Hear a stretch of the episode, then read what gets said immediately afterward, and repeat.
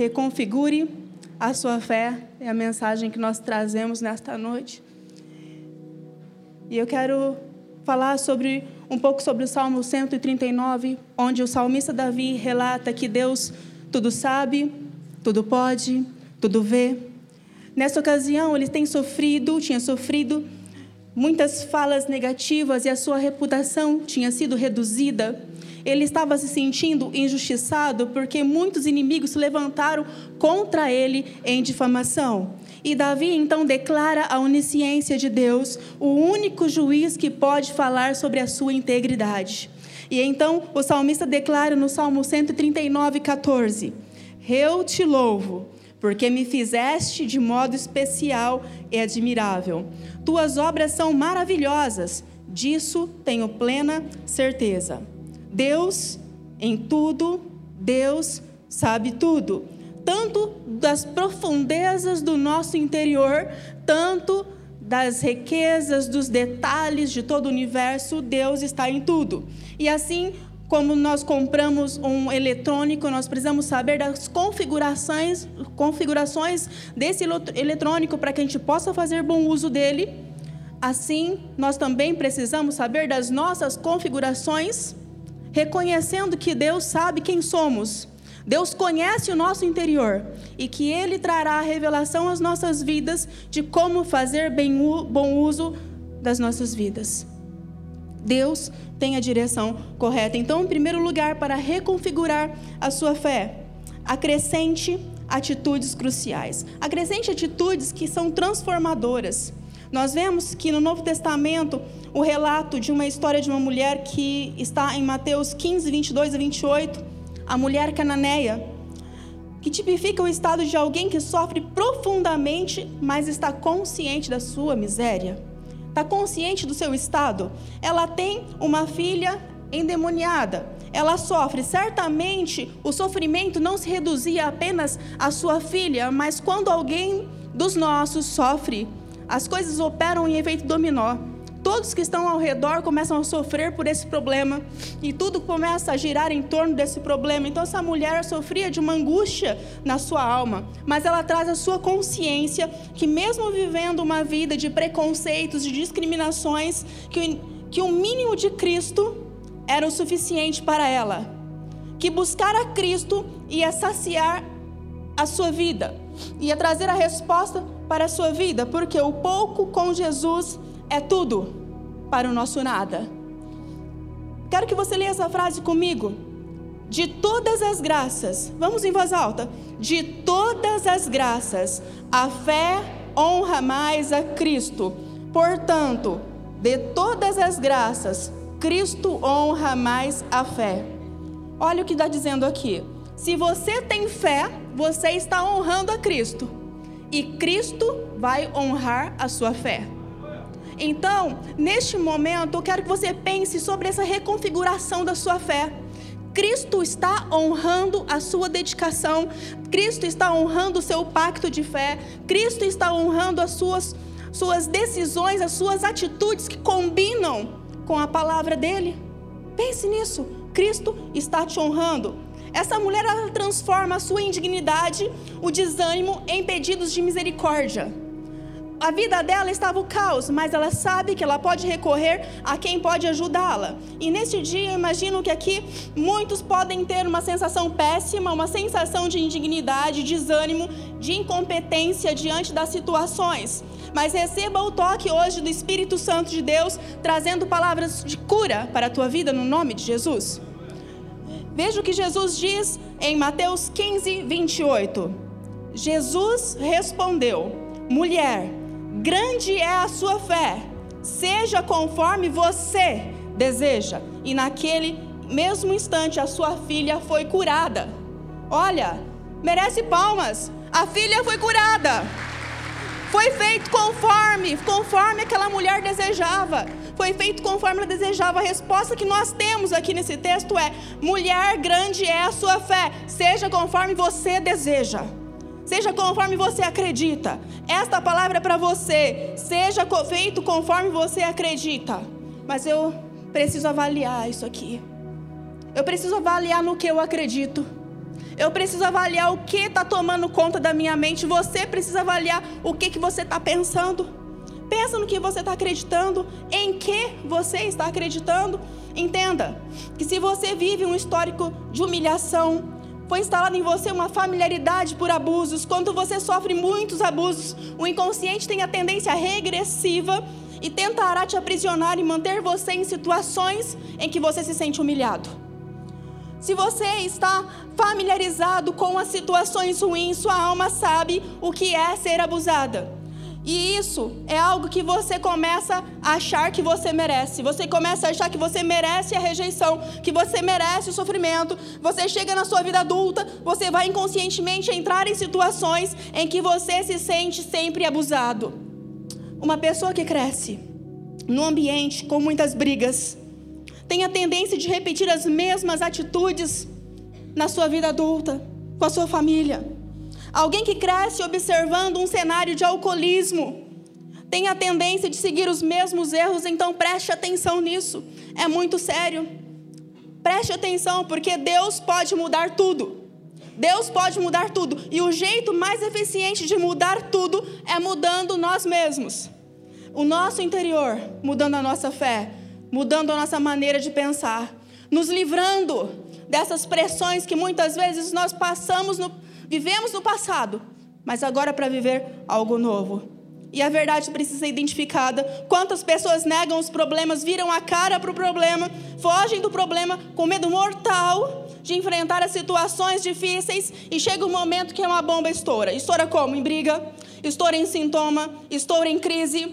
Mas entenda que chegar ao ponto da crise pode ser a chave que você precisa para a vitória. A crise é o pontapé inicial para você mudar de vida para acontecer uma transformação. Eu aprendi isso na crise. A crise é o quadro perfeito para o milagre de Deus. Eu tinha 14 anos quando abri em sociedade uma empresa. Era uma empresa que trabalhava com eventos, com floricultura, com cestas matinais, é, com decoração de casamentos, decoração de festas. E trabalhei muito naquela época. Meu primeiro carro foi uma Kombi. Primeiro carro no meu nome foi uma Kombi. E eu andava com aquela Kombi para todo quanto é lado. E entre 18 e 19 anos, eu falei.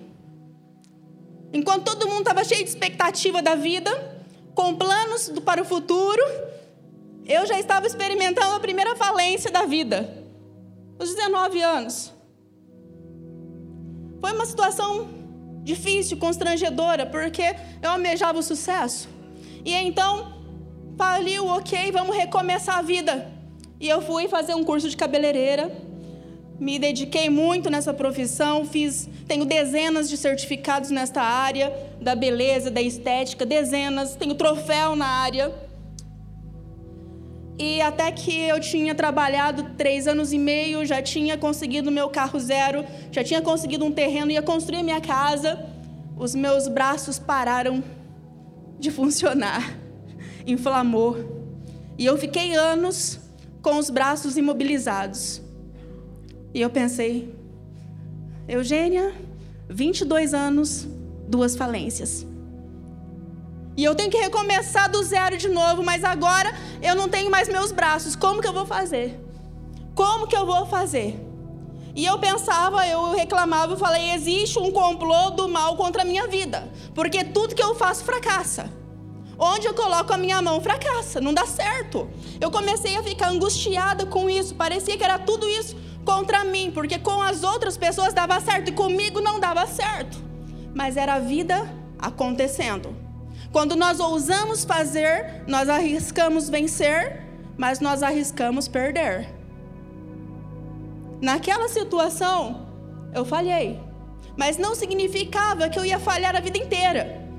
E então, eu quero que você pense comigo, porque enquanto a vida acontece, a gente se move por atitudes. E essas atitudes são cruciais. Tanto se você tiver atitude negativa, vai ser crucial. Mas hoje quero aqui apresentar para você atitudes que vão fazer você sair do, da crise que talvez você esteja enfrentando.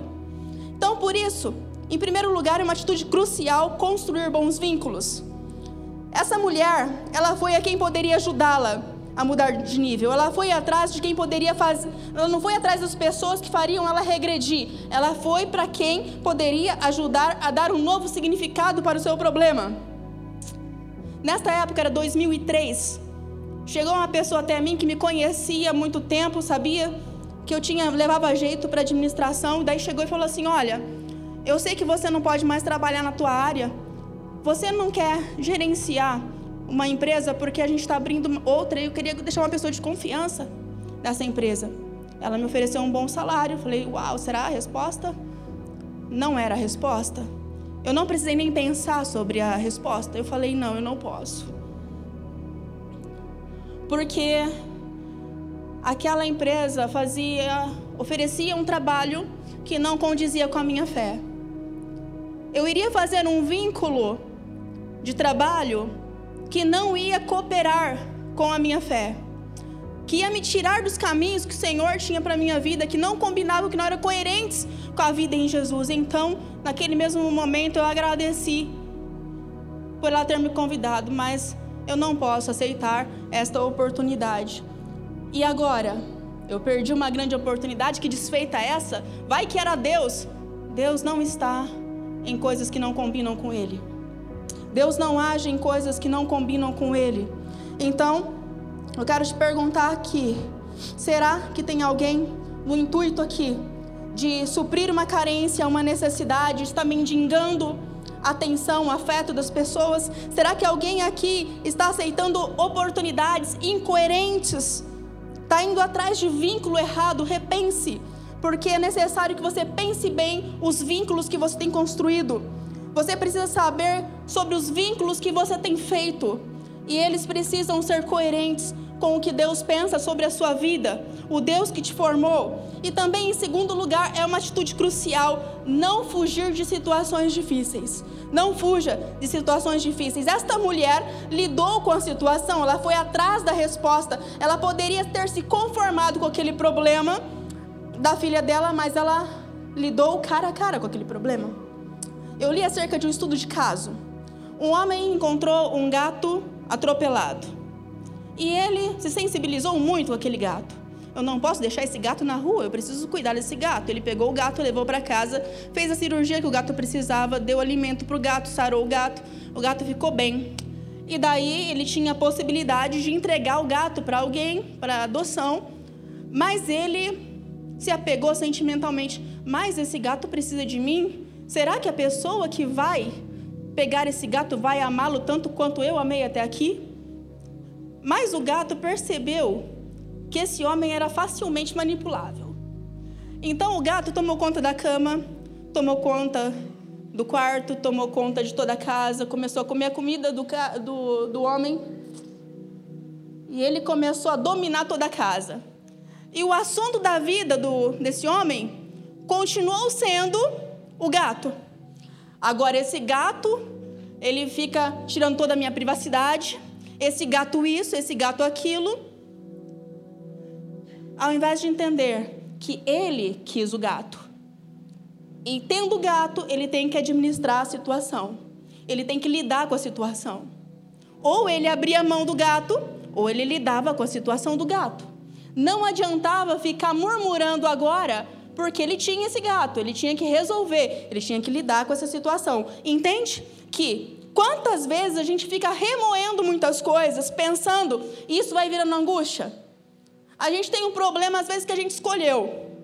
E a gente fica remoendo, pensando, pensando, pensando, pensando, e a gente não resolve esse problema, sendo que é apenas uma situação difícil para se lidar e precisa ser resolvida. Se você encara, então as coisas se resolvem. Em terceiro lugar, é uma atitude crucial olhar o problema como um impulso para a solução. Olha, ela tinha um problema. E o problema sempre tem uma solução. Este é o tempo oportuno para buscar soluções. É quando os problemas surgem. Quando você ora, quando você vai com fé, a situação que você tem deixou de ser um problema. Você amadureceu, você superou, você ressignificou, porque você viu nisso um ponto, pontapé de partida para que você mude essa situação. E, em quarto lugar, é uma atitude crucial pensar sobre suas predisposições. Você precisa pensar, a predisposição daquela mulher era que a vida dela era uma vida de repressão, humilhação. Mas ela não se limitou. Ela não se limitou ao que pensavam dela e nem ao que ela sentia acerca dela. E você não é refém de nenhum ciclo de vida familiar ou de nenhuma situação que tenha acontecido com você. Você é criado por Deus com características essenciais para ser você mesmo. Mas as suas predisposições, elas precisam ser avaliadas. Você precisa olhar qual tem sido a sua tendência. Você precisa aprender a lidar com esses gatilhos que muitas vezes te empurram para uma vida de, de erros. E chegou a hora de dar um basta, acabou. Tem uma configuração instalada através dos vínculos familiares, através da cultura, através das privações que nós enfrentamos. E se nós não atentamos a isso, nós passamos a sempre repetir os mesmos erros. Se a sua predisposição é fácil de ser identificada, olha, quais são os erros que você continua caindo sempre? Você precisa pensar sobre isso e não, você não precisa mais viver isso, porque quem conhece as suas predisposições não fica à disposição da própria alma. Você não fica mais refém dos seus sentimentos. O que você sente nem sempre é a verdade. Ah, mas eu me sinto um fracasso. Quem disse que você é um fracasso? Ah, mas eu me sinto rejeitado. Você não é rejeitado. Deus te fez perfeitamente amado em cada um dos seus detalhes. Você foi planejado. É mentira que você não foi planejado. Você não é um erro. Você foi amado e planejado. E muitas vezes você tem acreditado em mentiras que os seus próprios sentimentos têm contado para você. É hora de dizer: acabou. Eu não aceito mais ser controlado por isso. Essas são as suas predisposições. Será mesmo que você está condenado a viver o resto da vida preso a um vício? Será? Será? Enxergar a realidade que você sofre muitas vezes porque você tem achado que você merece o sofrimento. Você acha que você merece viver nesse ciclo tão tenso, tão cheio de angústia. Mas entenda, você precisa ser livre. Você nasceu para a liberdade. E se você confessar isso para Deus, Deus vai gerar em você força para vencer o vício, o trauma, a autorrejeição, ou seja lá o que for. Pensa sobre isso. Quais são as configurações instaladas em mim? Pensa sobre isso, porque Provérbios 23, 7 diz o seguinte: Porque como imagina em sua alma, assim ele é. O convite para você hoje é que você deixe de acreditar que o que te prende ao mal é a tua vida. Não, esta não é a tua vida. A vida que você tem para viver é o propósito grandioso de Deus. Você tem para viver um milagre de Deus por dia. Você tem para viver a bênção do Senhor te perseguindo. Não, o mal não é a tua vida. Se você nutre pensamento negativo, pessimista, isso é o que você está dizendo que você é. Você vai ser sempre vítima e você sempre vai se posicionar assim. Mas está na hora de mudar essas predisposições. Você tem o poder de gerar vida através das suas palavras, e então você pode mudar a sua ótica em relação à situação que você enfrenta e falar assim: sim, eu estou mal, eu estou sofrendo com o que está acontecendo, mas eu não permito que isso defina a minha vida. Quem define a minha vida é o nome de Jesus Cristo. Por isso, em quinto lugar, é uma atitude crucial encher os pensamentos com a verdade divina aquela mulher tirou toda a incredulidade da sua mente e ela creu em Jesus. Ela poderia ficar murmurando, reclamando da situação da filha, poderia ter deixado do problema se tornasse uma muleta e viver até desse problema. Ela poderia prosseguir do jeito que estava, mas a sua vida, sua mente estaria exaurida, cansada. Peça para Deus identificar as imagens que exaurem a sua mente. O que está tirando a sua força? O que está te deixando tão desanimado? Será que são as imagens da infância? Os traumas vividos que te aprisionam? Será que é a depressão? O, o, auto-engano? Entenda que o abuso não é você. O vício não é você. A agressividade não é você. Palavrão não é você. A insegurança não é você. Você não é esta pessoa. Você precisa reconfigurar isso. Mas eu quero que você preste atenção. Por favor, não reduza o que eu estou te dizendo aqui a autoafirmações e pensamento positivo. Não. Eu não estou dizendo isso. Eu estou dizendo para você moldar a sua vida com bons pensamentos. Não é apenas isso. Eu estou dizendo para você moldar a sua vida com os pensamentos de Deus. Eu estou dizendo que você precisa alinhar, alinhar tudo que você pensa com o que Deus pensa. Sua vida pode ter sido corrompida por pensamentos ruins, mas você precisa lavar eles com os pensamentos da palavra.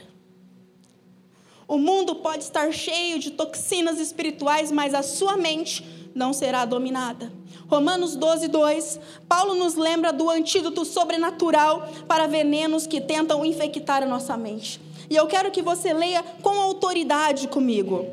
Não se amoldem ao padrão deste mundo, mas transformem-se pela renovação da sua mente, para que sejam capazes de experimentar e comprovar a boa, agradável e perfeita vontade de Deus. É isso que Deus tem para você. Deus não quer para você uma mente corrompida com o que o mundo tem dito sobre você. Deus quer a boa, perfeita e agradável vontade para a tua vida. A palavra grega para renovação significa tornar melhor que novo. Isso é uma reconfiguração da fé reconfigurar o modo que você enxergou a sua vida até hoje. O que, que aconteceu? Não importa. Não importa o que aconteceu, Deus tem uma edição divina da tua vida. E esta edição não inclui você ser aprisionado pelo seu inconsciente, mas você ser livre. Exercite ter domínio próprio sobre os seus pensamentos. Pensamento negativo não te define, o que te define é a palavra de Deus. E então, Eliane, além disso, além de atitudes cruciais, o que mais nós precisamos fazer? Bom, nós nascemos com uma configuração, configuração inicial, mas ao longo do tempo nós vamos adicionando coisas que não concordam, que não estão de acordo com o propósito divino para a nossa vida. Então nós precisamos identificar essas coisas e eliminá-las. Por isso, para reconfigurar a sua fé, elimine os procedimentos inadequados. O mundo está todo o tempo nos atacando com atitudes que, que são diferentes das de Deus. O lema deste mundo é: seja feliz. Siga o teu coração, faça o que te faz feliz. Só que a Bíblia, ela fala diferente, ela nos alerta que o coração é mais enganoso que qualquer outra doença. Que qualquer outra coisa, sua doença é incurável. Veja, tem desejos no nosso coração é, que foram implantados pelo estado pecaminoso, pelo pecado, que é fruto do pecado. E nós precisamos pedir para que Deus sonde o nosso coração e nos mostre quais são esses desejos, quais são essas atitudes. Talvez hoje você tenha chegado aqui, olha, com a sua vida assim, que não está fluindo, com a sensação que, tá, que a sua vida está travando, com a sensação que o sistema está quase parando. Mas você precisa identificar o que está causando isso. A Bíblia, ela deixa claro algumas atitudes que devem ser desativadas da nossa vida. E quais são então esses procedimentos que nós devemos eliminar da nossa vida? Primeiro lugar, a murmuração. A reclamação é algo muito recorrente hoje em dia, meus irmãos. Vocês podem ver, o mundo incentiva a gente reclamar, exigir dos nossos direitos, fazer greve, não é verdade? E nós, quando passamos por problemas, por dificuldades, a nossa tendência é se lamentar murmurar e se descontrolar. Mas você já pensou o que ocorre quando a gente para, a gente perde nosso tempo murmurando? Acontece só isso, a gente perde o tempo. a gente perde as forças para resolver a situação. A gente não consegue resolver o problema. Porque guarde bem essa verdade no seu coração. Ninguém vê esse problema reclamando deles. A reclamação não resolve nada, ela só nos enfraquece, como a Bíblia diz em Provérbios 24, 10. Assim, olha, se você ficar desesperado quando tem que enfrentar muitos problemas, sua força será limitada. Olha bem para esse versículo. Quem fica desesperado na hora dos problemas, fica murmurando, só perde as forças, porque é isso que a murmuração faz. Ela não nos leva a nada. Então, se a reclamação faz a gente perder as nossas forças, o que, que nós devemos fazer ao, ao invés de reclamar? Ao invés de, ao invés de reclamar, você clame, clame a Deus. Será que Deus não está falando com você hoje aí, meu irmão? Olha só, será que nesse exato momento Ele não está falando com você? Pensa, pensa, não precisa responder, só pensa. Quantas vezes você reclamou durante essa semana? Mesmo que seja em pensamento, quantas vezes você reclamou? Nesse mês, hoje, talvez você tenha chegado aqui com uma reclamação no seu coração, na sua mente, ou às vezes até na sua boca. Ah, eu tive que estacionar o carro lá longe. Ah, hoje tive um dia muito cansativo. Eu chego em casa, as crianças não colaboram. Ah, eu tô cansada, eu tive que fazer janta, vim correndo para cá. Ai, a minha esposa ficou lá falando coisas que eu não queria ouvir. O meu chefe é muito chato, eu tive um dia cansativo. Talvez você chegou aqui com a mente, com o coração cheio de reclamação. Agora você percebe que reclamar não resolve nada? Que isso não te leva a nada, que só faz você perder, perder tempo? Agora, em compensação, pense: quantas vezes hoje você agradeceu a Deus? Quantas vezes você louvou a Deus? Se você for colocar em uma balança de um lado, todas as vezes que você reclamou hoje, do outro lado, todas as vezes que você louvou, o que, que vai ter mais peso na sua vida hoje? A palavra de Deus, ela nos alerta: façam tudo sem murmurações nem discussões. Olha o que, que a palavra de Deus diz, ela é taxativa, ela não deixa brechas, ela fala assim: façam tudo. Não é algumas coisas, não são as coisas legais, façam tudo sem reclamação tudo. Por quê? Porque a murmuração é pecado. E o diabo sabe disso. E ele fica lançando reclamações, nos incentivando a reclamar, porque ele quer nos levar a pecar. O diabo ele não liga quando uma pessoa incrédula, uma pessoa que não crê reclama, mas ele vibra quando um crente reclama, porque ele sabe que aí está residindo o pecado. Por quê? Porque antes da gente murmurar, antes da gente reclamar com a boca, a gente já murmurou no coração a gente já reclamou no coração. Porque a Bíblia fala que o coração fala, que a boca fala daquilo que o coração está cheio. Então, nós temos que ficar sem murmurar. Eu sei que isso não é fácil, meus irmãos. Como eu disse, nós estamos inseridos em uma cultura que nos incentiva a reclamar. Eles querem que a gente se torne um murmurador crônico, aquele que não para de murmurar. Então, como que a gente pode dar fim nesse hábito, né? Então, não reclame. Clame ao Senhor. Essa é a solução. Não reclame, clame ao Senhor. Em vez de ficar se queixando o tempo todo das coisas, nós podemos levar nossas reclamações, nossas lutas para o Senhor. Porque quando a gente reclama, é como se a gente estivesse dizendo assim para Deus: Deus, eu não confio na sua liderança. Agora, quando a gente clama, quando a gente ora, é como se a gente dissesse: Deus, eu confio no seu poder. Você percebe a diferença? A mulher cananeia que a pastora Eugênia citou, ela não ficou reclamando.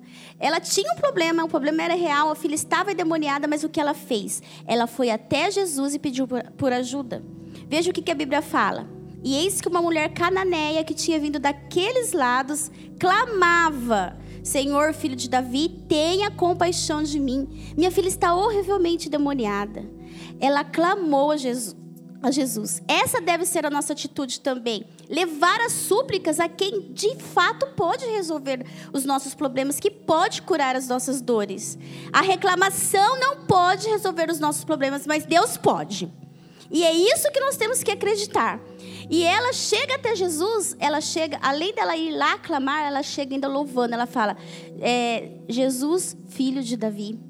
É, é uma coisa assim diferente, é um louvor, é adorando a Deus. Então, toda vez que a gente pensasse, toda vez que a gente pensasse em reclamar, a gente fizesse uma oração, a gente louvasse a Deus, como será que isso ia repercutir na nossa vida? Irmãos, aquela mulher cananeia, ela teve a fé elogiada por Jesus. Mas sabe o que Jesus respondeu para aquela mulher quando ela chegou lá para clamar? Ele falou assim: Olha, eu fui enviado apenas às ovelhas perdidas de Israel. Vocês percebem que parece que Jesus está sendo duro? Que Jesus está dizendo não, que Jesus está tesourando a mulher? Não, né? Então, mas será que nesse momento, então, já que a mulher chegou lá, será que nesse momento ela começou a reclamar quando Jesus dá uma tesourada nela? Não. Olha só o que ela faz. A mulher veio, adorou de joelhos e disse: Senhor, ajuda-me. A mulher cananeia não reclama, ela continua clamando. Agora veja o versículo 26.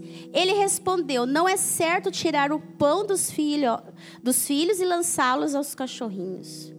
Eu não sei vocês, mas eu, quando eu li essa passagem, eu reclamei com Jesus. Eu falei assim: Jesus, a mulher está lá pedindo ajuda. A mulher está clamando por misericórdia. E o senhor fala assim que não vai dar pão para os cachorrinhos. Mas o senhor está sendo muito duro. Por quê? Sabe quando a gente é um reclamador? Até pelas outras pessoas a gente gosta de reclamar. E eu já reclamei por essa mulher. Mas Jesus não estava sendo duro com ela. Jesus não estava sendo ruim. Jesus estava testando até onde ia a fé. A fé daquela mulher. Sabe por quê? Porque a reclamação, ela expressa orgulho. A reclamação tem um orgulho escondidinho ali. Só que aquela mulher, ela não era orgulhosa. Ela se colocou numa posição de humildade e continuou clamando ajuda. Olha o que ela fala. Disse ela, porém, sim, senhor, mas até os cachorrinhos comem das migalhas que caem na, da mesa dos seus donos. Ela continuou clamando ajuda, só que ela faz com palavras diferentes. E o resultado disso é que ela recebeu a cura para a filha dela, ainda teve a fé dela elogiada, porque ela não desistiu, ela persistiu. Em nenhum momento ela reclama, em nenhum momento ela se faz de coitada, ela vai lá e clama. Irmãos, hoje eu quero lançar para vocês um pequeno desafio de fé. E eu quero que vocês aceitem comigo, nós vamos fazer juntos, sete dias sem reclamar. Nós vamos ficar até a próxima semana sem reclamar. Quem aceita o desafio comigo? Amém. Nós vamos ficar, nós vamos chegar aqui na próxima quinta-feira, sete dias sem reclamar. Nós vamos entregar na próxima quinta-feira o nosso desafio. Essa estão. e tem uma coisa: sete dias seguidos. Se chegar lá no sexto, você reclamar, zero a contagem, você volta para o número um. Mas nós vamos ver o impacto que isso vai gerar na nossa vida. Esse desafio, ele vai vigiar a nossa intenção de reclamar. Sete dias sem reclamar, ok? Vamos ser ousados, vamos colocar a nossa fé em ação. Se a gente quer reconfigurar a nossa fé, além de eliminar essa, é, a, a reclamação, a murmuração, nós vamos ter que eliminar também a ingratidão. A ingratidão ela anda de mãos dadas com a murmuração. Você pode ver, o ingrato reclama. O ingrato fica murmurando. É uma coisinha ali junto com a outra. Mas a ingratidão, ela é que nem um vírus. Que nem um vírus que ataca o nosso celular, o nosso computador. Até o nosso organismo, ela pode ser letal a, a, ingratidão. Porque o ingrato, ele é sempre, ele é sempre um peso para as outras pessoas. O ingrato, ele tem uma vida amarga e ele amarga a vida de outras pessoas. O ingrato, ele não tem memória, ele é cego, ele é surdo, ele é, ele é mudo para a vida. Ele não se alegra, ele vê problema em tudo. Então o ingrato, ele é um insensível, ele não percebe as coisas como graça de Deus. Ele percebe que as coisas pode ser qualquer outra coisa, menos graça. Ou é fruto do mérito, ou é fruto de obrigação, de interesse, mas ele não reconhece as coisas como é, vindas da graça do Senhor. Agora, a vida inspirada pela fé é diferente. Porque os procedimentos, as palavras, os gestos, as ações, tudo traduz agradecimento. Porque a fé é uma convocação permanente a ação de graças, ao agradecimento. Olha o que, que Tessalonicenses, 1 Tessalonicenses diz: sejam gratos, todo mundo, sejam gratos em todas as circunstâncias, pois essa é a vontade de Deus para vocês em Cristo Jesus. Eu destaco de novo a palavra todas. Não fala em algumas circunstâncias. Não fala que a gente tem que ser grato nas circunstâncias boas, é, é em todas. Só que também o texto está falando assim que a gente não deve ser grato pelas circunstâncias, mas nas circunstâncias. Na circunstância boa, na circunstância ruim, a gente tem que ser grato a Deus, porque Deus reverte tudo para o nosso bem, né? Então, eu confesso que isso é uma coisa bem difícil, não é, irmão? Ser grato por tudo, em todas as situações, é uma coisa muito difícil. Eu tenho tentado fazer isso, porque eu, quando estou com uma situação boa, eu pulo de alegria. Mas quando está numa situação ruim, a minha tendência é voltar lá naquele ponto anterior, reclamar, Entendeu? Algumas semanas atrás eu estava ouvindo uma música que está tocando bastante aí no Instagram, que ela diz assim, uma canção em inglês. Senhor, obrigada pela luz do sol, obrigado pela chuva, obrigada pela alegria, obrigada pela dor. É um lindo dia. Eu achei essa música linda, uma melodia legal, mas eu fiquei pensando na letra e eu fiquei pensando assim, Senhor, será que algum dia eu vou ser grata pela dor? Quem é que é grato pela dor? E nesse momento Deus falou comigo, ele me trouxe a recordação, a, a, lembrança, ele me trouxe a lembrança que a dor, ela é um sinal, ela é um sinal que as coisas não vão bem com a gente. E ele me fez lembrar que alguns dias, quase no finzinho das minhas férias, eu tive uma infecção urinária. E eu senti muita dor. E por causa da dor, eu fui ao médico, fui medicada, tratei a, a infecção e ficou tudo legal. Só que Passado alguns dias, o que, que aconteceu? Uma pessoa que eu conheço, ela ficou com uma infecção e ela foi internada, é, ficou numa situação bem delicada. Sabe por que, que aconteceu isso? Porque ela teve uma infecção silenciosa, que não teve dor. Deus me fez perceber assim que se eu também tivesse tido uma infecção sem dor, eu poderia ter ido para o hospital, ter ser hospitalizada. Então eu entendi que a dor é um sinal. E nesse dia eu pude entender que eu posso ser grata também pela dor. Você percebe Deus falando com você, gente? Percebe? Olha só, com Deus nada é em vão. Até a dor ele reverte para o nosso bem. Então, eu não sei qual é a dor que você está sentindo hoje. Você pode ter chegado aqui com uma dor física, com uma dor emocional. Pode ser a dor da solidão, a dor do abandono, a dor do desprezo. Eu não sei qual é a dor, mas Deus pode curar. A dor é um sinal que você precisa ajudar. E Deus está disposto a te ajudar e Ele vai te ajudar. Então eu oro, nesse momento eu peço ao Espírito Santo que esteja gravando essa verdade no seu coração. Que você seja liberto de todo o sentimento de ingratidão. Encha seu coração de gratidão. E em terceiro lugar, é, para reconfigurar a fé, elimine a pressa, a precipitação. O que, que é precipitação? É uma pressa de resolver as coisas a qualquer custo, é uma afobação. Você é uma pessoa afobada que quer resolver as coisas? Quer ver o que uma pessoa afobada faz? Pensa se você já fez isso. Você já tomou uma decisão com pressa e depois se arrependeu? Já falou algo para alguém assim no calor da discussão ali, né? No calor da emoção, soltou o verbo e depois se arrependeu? Ou você aí, que é mulher, já comprou algo porque foi influenciado por um vendedor, algo que nem precisava e depois se arrependeu, nem usou aquela coisa que comprou? Isso é o que? Precipitação. Mas em se tratando de fé pode ser pior, porque a gente pode se precipitar, a gente pode querer dar uma mãozinha para Deus cumprir as suas promessas no, na nossa vida, sabe? A gente pensa assim, Deus está demorando, eu vou dar uma mãozinha aqui, olha, eu acho que eu vou mostrar para Deus como é que se faz. Às vezes a gente cai nisso, né? Então, esse problema que você está tendo, será que ele não é o fruto de uma precipitação? De uma situação que você se precipitou e agora está tendo que resolver uma situação difícil? Pensa bem, né? Olha o que Deus diz em Salmos 46, 10. A solução para a precipitação é a confiança em Deus. Deus fala assim: olha, aquetai-vos e sabei que eu sou Deus. Em outras palavras, Deus está dizendo: olha só, para de tentar resolver para de querer as coisas no seu tempo. Eu que vou agir, não seja precipitado. A precipitação mostra quem está guiando a nossa vida. E nesse caso, quando a gente está sendo precipitado, somos nós mesmos que estamos liderando. Quando a gente está com pressa de resolver uma situação, a gente não espera pelo tempo de Deus. E é como se a gente dissesse: Olha aqui, Deus, eu não confio no seu plano. Por isso que eu vou fazer o meu plano aqui. Então, nesse caso, a precipitação ela é uma ofensa a Deus. Nós precisamos nos aquietar, confiar que Deus está agindo, que as coisas vão acontecer no tempo de Deus, no tempo dele. Ah, eu sei, gente, a gente não curte a espera. Esperar contraria os nossos desejos, as nossas vontades. É ruim esperar. Nós queremos tudo ao nosso tempo. E parece que quanto mais a gente tem pressa, mais Deus fica quietinho, né? Mais Deus nos faz esperar. Você já se questionou por que, que Deus está fazendo você esperar?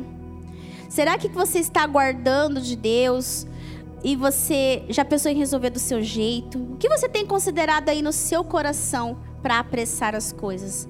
A verdade é que Deus não quer apenas fazer coisas por nós, Ele quer fazer coisas em nós. A demora de Deus não é um castigo, é o tempo que Ele está nos nos preparando, está trabalhando em nós. Quando nós nos precipitamos, nós rejeitamos o trabalho de Deus. E Deus ele está muito mais interessado em nos fazer pessoas maduras na fé do que nos dar coisas, que fazer os nossos desejos. Por isso a gente deve confiar no trabalho dele.